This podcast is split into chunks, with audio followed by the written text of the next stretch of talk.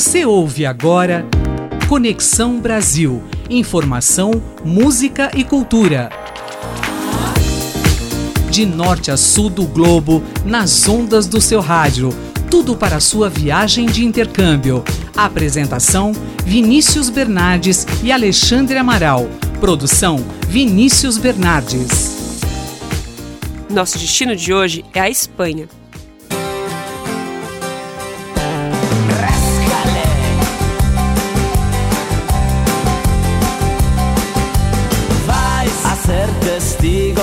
Especial. Si estáis preparados para flipar.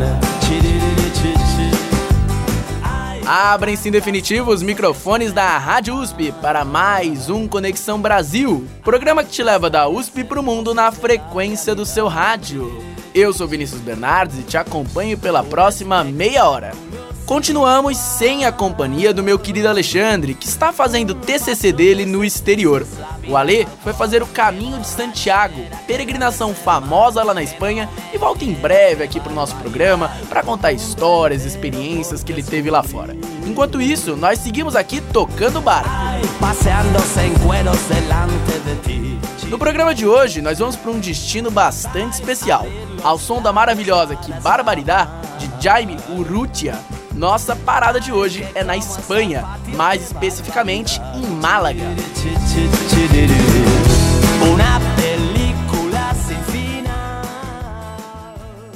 E quem nos ajuda a desvendar os mistérios desta terra é a Helena Mega, aluna do curso de jornalismo da Escola de Comunicações e Artes da USP. A Helena, ela foi para uma universidade que tem o mesmo nome da cidade, a Universidade de Málaga, e se hospedou numa região mais central lá da Espanha. Tudo bem, Helena? Tudo bem, Vinícius? Obrigada pelo convite. Imagina, a gente que ficou contente de você ter vindo para cá para falar com a gente. E Helena, falando sobre músicas, tem alguma música que você diria que marcou o seu intercâmbio? Os espanhóis escutam ritmos, estilos musicais muito diferentes dos nossos? Uh, uma coisa que eu descobri na Espanha é que os espanhóis têm um gosto muito grande pela música latino-americana. Então, principalmente assim, na, a gente que é jovem, que escuta rádio ou vai em alguma festa assim, a gente acaba escutando muito o reggaeton, que é um ritmo que nasceu em Porto Rico e que é muito ouvido aqui na América Latina. Ai. Então lá, assim, dentro das lojas, na rua, assim, andando, a gente acabou ouvindo muito, muita música, assim, que vem da Colômbia e de Porto Rico mesmo, do México, enfim. Sabes que já llevo un rato mirándote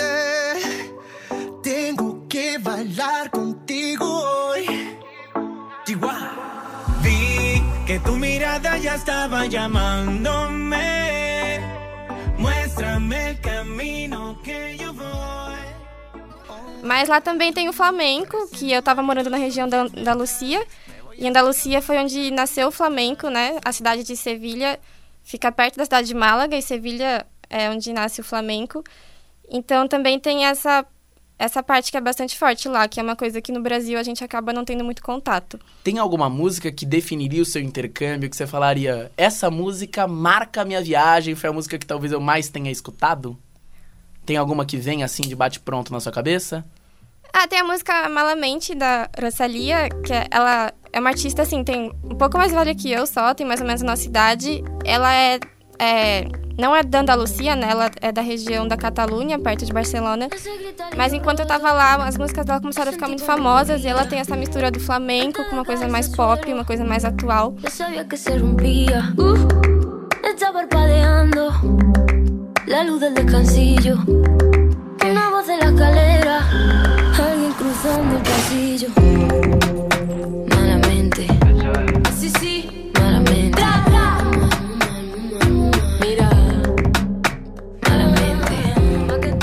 Legal, brinca um pouco com a tradição, com a modernidade, fica uma coisa um pouco diferente que chama a atenção, né, da juventude hoje, claro. Sim, exatamente. Vou até emendar, eu sei que vou mudar um pouquinho de assunto, ouvinte, mas eu vou emendar com a questão da locomoção lá em Málaga. O metrô, as linhas de ônibus de lá, deram saudade quando você chegou aqui pro Brasil? Como é que você avaliaria essa questão da locomoção em Málaga? Deu saudade, com certeza, quando eu voltei para São Paulo porque lá na cidade de Málaga eu morava na região central, mas a universidade ela fica na parte oeste da cidade, perto do aeroporto, então um pouco afastada. Mas mesmo assim, tem duas linhas de ônibus que vão direto do centro até a universidade. Às vezes de manhã, quando a aula é bem cedo, tem um pouquinho de trânsito, enfim. Mas é muito tranquilo se, se locomover lá. Assim, os ônibus não vão tão lotados, né? Mesmo porque não é uma cidade tão grande. E são super confortáveis os ônibus, assim. Às vezes tem alguns ônibus mais novos que você olha para cima, tem o um mapa da cidade numa tela de TV. Então, mesmo que você é turista lá na cidade, você acaba tendo essa segurança maior de você saber que você entrou no ônibus certo, porque você consegue ver as paradas que vão ter. E na cidade tem uma linha de metrô também, mas ela é mais restrita, assim, é uma coisa nova que está em expansão. Então, eu acabei nem andando de metrô enquanto eu estava lá, porque o metrô ele não avança muito para a região leste da cidade, né? Mas eu sei que tem pessoas, por exemplo, estudantes da universidade que moram fora da cidade e conseguem vir de trem para aula também, que passa uma linha de metrô na universidade Interessante. também. E que horas mais ou menos começava a sua aula lá? Uh, por volta das nove da manhã, assim. É, os espanhóis têm essa coisa boa de não começar o dia tão cedo como a gente. Talvez por também eu estar, eu estar no interior lá, então tinha essa coisa boa, assim. Mas aí eu saía de casa umas oito horas, mais ou menos. Deu saudade quando você voltou para cá desse ritmo que era lá, dessa rotina que você tinha lá ou não? Sim, muitas saudades, assim, porque... Eu acho que é porque antes de eu vir morar em São Paulo para estudar na USP, eu, eu era do interior. Então eu estava acostumada com uma vida onde é mais fácil você chegar nos lugares exatamente por as coisas serem mais perto e não ter tanto trânsito, ter menos gente, enfim. E quando eu fui para Málaga, eu voltei a viver um pouco dessa vida interiorana e eu percebi que fazia falta, assim, apesar de eu gostar muito de São Paulo. E não sei, lá eu, eu realmente conseguia, acho que aproveitar mais o dia, né? Porque é mais fácil se locomover e as coisas são mais perto. Você demorava quanto tempo, mais ou menos, para chegar da onde você estava morando até a universidade? De manhã para ir pra aula tinha mais movimento, assim, nas ruas, então era por volta de 40 minutos. Mas para voltar da aula, assim, depois do almoço, eu acho que em 25 minutos, assim, meia hora eu já conseguia estar no centro de novo. Eu vou também agora aproveitar e perguntar da questão da hospedagem. A gente estava até conversando um pouco aqui nos bastidores, você falou mais ou menos como é que você fez para se hospedar lá na Espanha, mas eu queria que você contasse um pouquinho para os nossos ouvintes. Foi difícil arrumar uma acomodação na cidade? Como é que foi a sua estadia lá? É, a Universidade de Málaga ela não oferece alojamento para os intercambistas, que é uma coisa que algumas universidades estrangeiras fazem com a USP, mas lá não tem isso. Então, quando eu cheguei lá, eu cheguei sem saber onde eu ia morar. Eu estava no apartamento do Airbnb, que eu alu acabei alugando antes, mas era uma coisa temporária mesmo, porque é mais caro se manter assim. Então, eu procurei o serviço, tem um serviço de moradia da universidade onde eles dão dicas onde você pode morar ou não. Aí eles tinham uma lista com várias páginas, assim, me mandaram por e-mail, como se fosse uma planilha, com vários telefones de gente que aluga apartamento, apartamento na cidade. Aí eu fui ligando de número em número, assim, mas eu liguei para umas 30 pessoas, eu acho, porque era uma lista que não estava atualizada. Então eu ligava para o proprietário do imóvel e praticamente todos estavam é, alugados ou a pessoa nem alugava mais, enfim. E era tipo, eu tinha acabado de chegar na Espanha e eu tinha que conversar em espanhol no telefone, tinha acabado de comprar meu chip de telefone, foi um pouco desafiador. Mas aí eu acabei encontrando um apartamento que tinha uma senhora que ela alugava o apartamento dela para estudantes, todas mulheres, assim, e deu certo. Mas o que eu percebi é que a maioria dos estudantes estrangeiros que estavam lá já tinham alugado moradia através de grupos no Facebook. Tem uns três grupos assim da cidade que tem nomes bastante óbvios, do tipo aluga-se apartamento em Málaga para estudantes. Aí você entra nesses grupos e os proprietários postam fotos assim. Aí normalmente eles alugam o quarto e aí você paga tantos euros por mês para morar naquele quarto com outras pessoas. E Helena, vou até puxar um pouquinho já que você estava falando sobre essa sua adaptação. Como é que foi a adaptação ao clima de lá de Málaga? Ah, então, a cidade de Málaga, ela é a gente fala que é uma exceção, assim, na Europa em relação ao clima, porque tem um clima muito gostoso, assim. Como ela fica no litoral do Mediterrâneo, o inverno lá não é tão rigoroso, assim, não chega a nevar nem nada. Então, eu cheguei lá em fevereiro, por exemplo, eu, o meu voo foi de São Paulo até Madrid. Madrid era de madrugada, tava fazendo 2 graus do lado de fora do aeroporto. E quando eu cheguei em Málaga, tava por volta de 7, assim. Assim, foi um baque a princípio, porque eu saí daqui do Brasil, do carnaval, calor. Cheguei no inverno europeu lá. Mas ainda assim era. É, lá tem um inverno bastante ameno em relação a outras partes da Espanha. Porque eu lembro que eu acordava de manhã, estava por volta de 13 graus, aí chegava no meio do dia até uns 20, 20 graus, assim.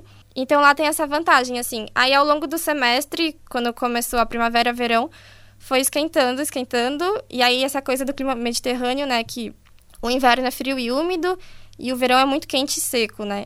Então, conforme ia chegando perto do verão, ia ficando cada vez mais quente, os dias mais longos, assim, tinha sol até 10 horas da noite e um calorão. Então, ouvinte, se você tá colocando como uma barreira para sua viagem o clima, Málaga pode ser uma opção para você. Mas Helena Agora nós vamos fazer uma pausa, porque é hora do nosso quadro Diário de Viagem. A Yolanda, nosso ouvinte que está lá na Espanha, mandou uma mensagem pra gente contando a experiência que ela está vivendo no intercâmbio dela lá na Espanha. Diário de Viagem Oi pessoal, meu nome é Yolanda, eu tenho 21 anos e eu sou estudante da ECA, que está fazendo intercâmbio em Madrid, na Universidade Carlos III. Eu tô aqui na Praça do Sol, que é um ponto turístico e central muito importante da cidade, muito cheio também. E eu quero contar para vocês um pouco do que é um brasileiro, uma brasileira viver na Espanha, qual é a sensação. É, vou começar pelo clima, porque eu gosto muito daqui, porque não é tão diferente assim é, São Paulo, do Brasil, no sentido de que não faz tanto frio, as mínimas no inverno aqui quando eu estava em janeiro chegaram a 3, 2. Não fez negativo. E o verão é quente de verdade aqui. E aí agora na, no, na primavera e no outono faz uma temperatura mais mediana que é bastante parecida a São Paulo. Então isso é muito bom porque a gente não estranha tanto. E também aqui faz muito sol, aqui em Madrid, mas em outros lugares da Espanha também faz muito sol. O que é muito bom, assim, a gente não tem aquela tristeza de estar num país europeu nórdico e quase não vê luz. Isso é muito legal aqui. É, também quanto em relação aos espanhóis, assim, eles são pessoas muito abertas, dá pra perceber. Acho que em relação aos europeus, eles são mais abertos que o normal, assim, talvez. E também tem muita coisa que é parecida com a nossa cultura ou com a cultura da América Latina, então a gente não estranha tanto. Eu acho que a gente se sente até um, um pouco em casa, assim, entre aspas, mas dá para se sentir muito bem aqui. É, não é tão diferente. E em relação à língua, eu acho que dependendo do nível que a pessoa vem pra cá, é, dá, no começo é um pouco difícil, porque eles de fato falam muito mais é, fechado do que a galera da América Latina. É um pouco mais difícil de entender eles. Eles falam espanhol né, mais difícil. Mas depois pega o jeito e o ouvido acostuma, é tranquilo. Mas uma dica que eu dou é porque na faculdade, como acaba tendo muito estudante internacional e às vezes gente de outros países que é muito mais difícil para aprender espanhol, a galera fala muito inglês. Mas uma dica aqui para os brasileiros é não falar tanto inglês aqui, sabe? Se você, você realmente veio para aprender espanhol, se misturar mais ou com os próprios nativos ou com outros estudantes estrangeiros que querem aprender espanhol, que aí vai ser muito mais frutífero para o seu aprendizado, assim. Enfim, mas é uma experiência muito boa estudar aqui na Espanha. Recomendo muito. Continue ligado no programa que te conecta ao mundo. Conexão Brasil.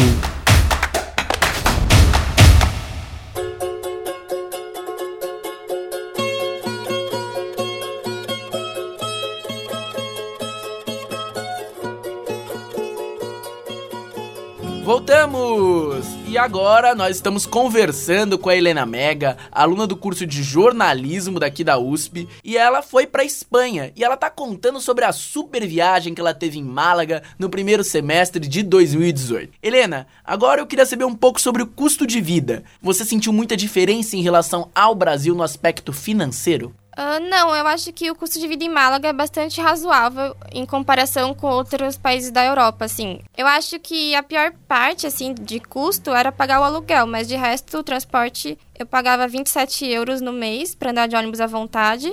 Eu até lembro que eu tinha um amigo do Chile lá e ele falava que a vida dele em Málaga, na Espanha, era até mais barata da vida que ele tinha no Chile. Aí... Assim dá até vontade de ficar e não voltar mais, né? Sim, dá vontade.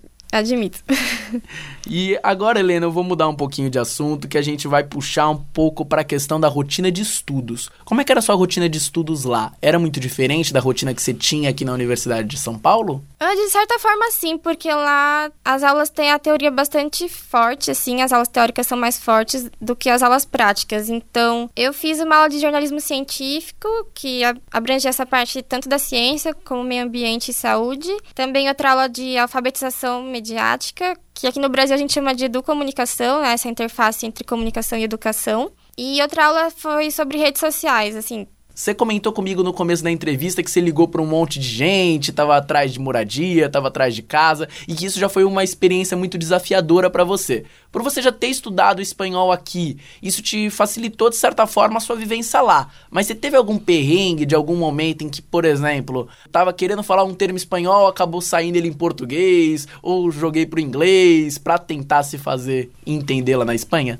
Sim, muitos perrengues, assim, porque eu acho que o espanhol tem essa coisa dele ser muito parecido com o português em alguns sentidos, mas em outros sentidos não. Então, quando a gente está tentando formar uma frase, a gente acha que está certo, a gente fala como se fosse em português, então na nossa cabeça de quem fala português faz sentido, mas em espanhol tem muitos termos, ou que são falsos amigos, que a gente chama, né? Palavras parecidas que têm significados diferentes, ou que simplesmente não existem no vocabulário deles, né? E aqui no Brasil eu sempre tive aula de espanhol com foco na América Latina, assim. Eu tinha tido dois professores peruanos, outra professora que tinha morado na Argentina.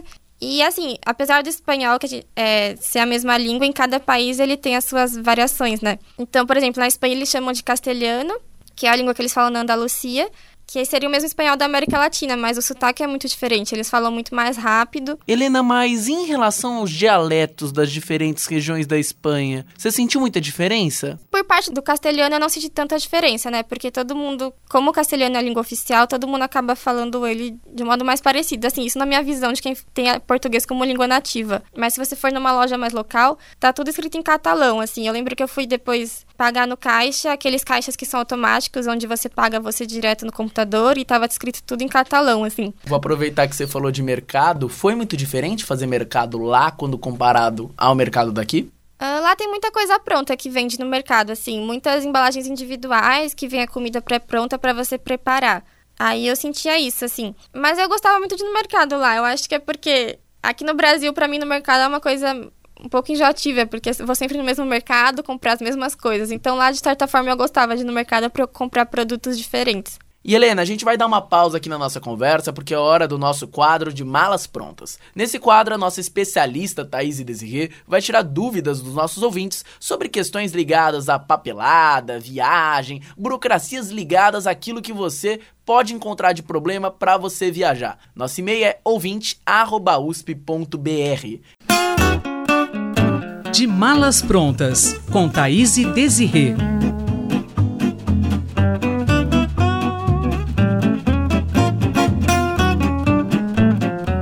Thaís, a dúvida agora é minha. Imaginemos a seguinte situação: fui viajar e não me adaptei ao lugar, às disciplinas, ao clima. Eu tenho como encurtar o meu período de intercâmbio? Tem sim. Ninguém é obrigado a ter dinheiro, nem saúde, ninguém é obrigado a não sentir saudade da família, né? Então, assim, se você tá em intercâmbio, você tá vendo que as suas condições psicológicas, de saúde, financeiras não vão segurar você até o final do período, é claro, ninguém tem como te obrigar a ficar lá. Você pode voltar. É claro que é importante também você conversar com a sua unidade, com a Comissão de Relações Internacionais responsável pelo seu intercâmbio, para esclarecer o que está acontecendo e ver quais são as medidas burocráticas que têm que ser tomadas. Mas não há nenhum problema muito grave. A única questão sempre é observar que se você tem uma bolsa de intercâmbio no exterior e você quer desistir do seu intercâmbio durante a, a ocorrência dele durante o intercâmbio, é, provavelmente você vai ter consequências. Na verdade, você terá consequências com certeza. O dinheiro da sua bolsa vai ter que ser devolvido para a universidade ou para o fundo do qual você conseguiu, por meio do qual você conseguiu essa bolsa. Então, tem que sempre tomar muito cuidado, medir bastante as consequências da sua decisão, mas ninguém é obrigado a ser feliz o tempo todo. O intercâmbio tem as suas a sua realidade que pode ser difícil para algumas pessoas, de acordo com o background dessa pessoa, então somos seres humanos, tá tudo bem. Tá com alguma dúvida? O nosso e-mail é ouvinte@usp.br.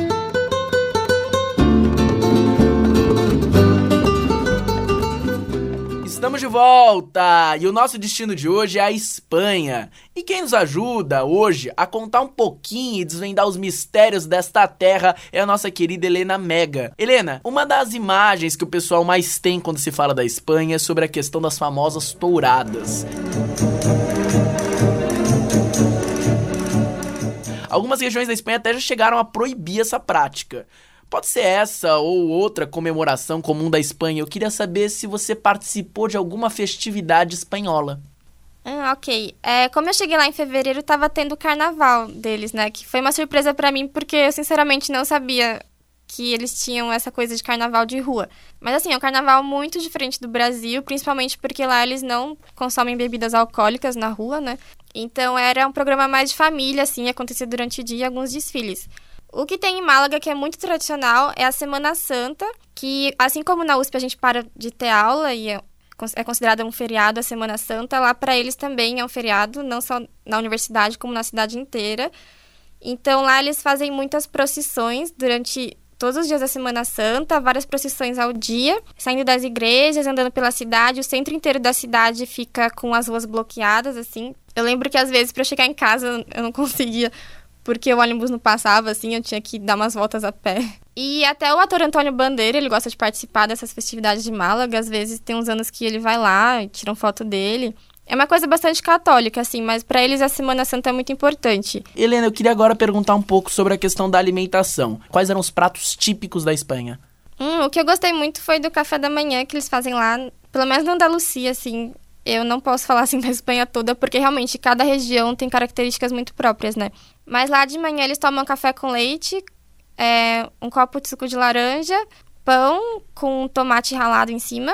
Aí eles colocam sal e azeite e às vezes colocam o Ramon também, que o Ramon a gente conhece aqui no Brasil como é, aquele presunto ibérico, né? Eles chamam Ramon ibérico, que seria o nosso presunto parma, talvez. Pra gente fechar o nosso programa, o nosso última, a nossa última pergunta sempre é uma história curiosa, uma história diferente que a gente pede para todos os nossos convidados trazerem pra gente. O nome do nosso quadro é o Dá Pra Acreditar. A gente quer a história mais louca, mais estranha que você tenha vivido lá fora, para que a gente compartilhe com o nosso ouvinte e no final do ano, quando a gente for rever todos os programas, a gente escolher aquelas que foram as melhores histórias para passar de novo para você ouvinte que tá aí do outro lado. Vamos lá, Escolhe aí uma história interessante, alguma coisa que tenha sido a coisa mais diferente que você viveu na Espanha. Uh, ah, quando eu tava na Espanha, tava tendo a Copa do Mundo na Rússia, a Copa do Mundo de futebol masculino, para ser mais específica, né? E aí eu lembro que eu tinha conhecido alguns do... três meninas brasileiras que moravam em Málaga, numa viagem que eu fiz até o Marrocos.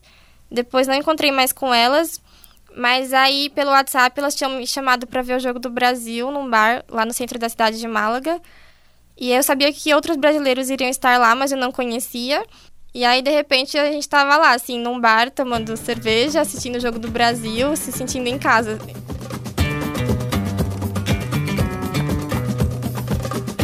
E Helena, queria te agradecer muito a sua presença aqui no nosso programa. Obrigado por ter aceitado o nosso convite. Ah, que bom, Vinícius. Eu fiquei muito feliz de vir aqui hoje. Eu só queria dizer rapidinho que Málaga é uma cidade em que a gente no Brasil não ouve muito falar. Eu mesma, antes de ir até lá, não conhecia. Mas que é um destino para fazer intercâmbio assim muito gostoso. Tem muitos estudantes é, europeus que escolhem a cidade como destino exatamente por o clima ser muito gostoso e por ser bastante fácil morar lá, assim, eu recomendo. E é isso aí. Para você que tá aí do outro lado, aquele abraço e vamos agradecendo a toda a equipe que tá aqui por trás, ajudando a gente a colocar o nosso programa no ar. Agradecendo ao Djalma, ao Alexandre, nossos técnicos, a Thaís, a Laís, a Bianca, ao professor Alexandre Barbosa, ao João e a Nicole que me ajudam na edição do programa e a toda a equipe que fica aqui por trás na hora de colocar o nosso programa no ar.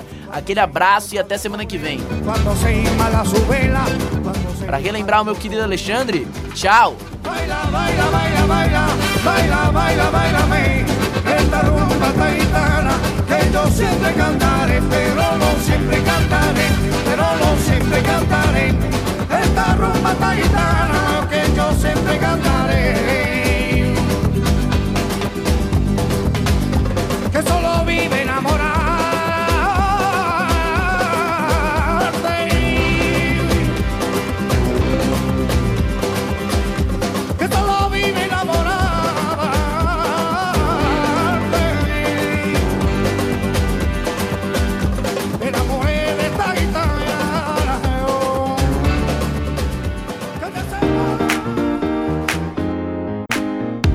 Programa, você ouviu Que Barbaridade, Baila-me, da banda de rumba flamenca Gypsy Kings, Despacito, de Luiz Fonsi, e Malamente, da cantora Rosalia.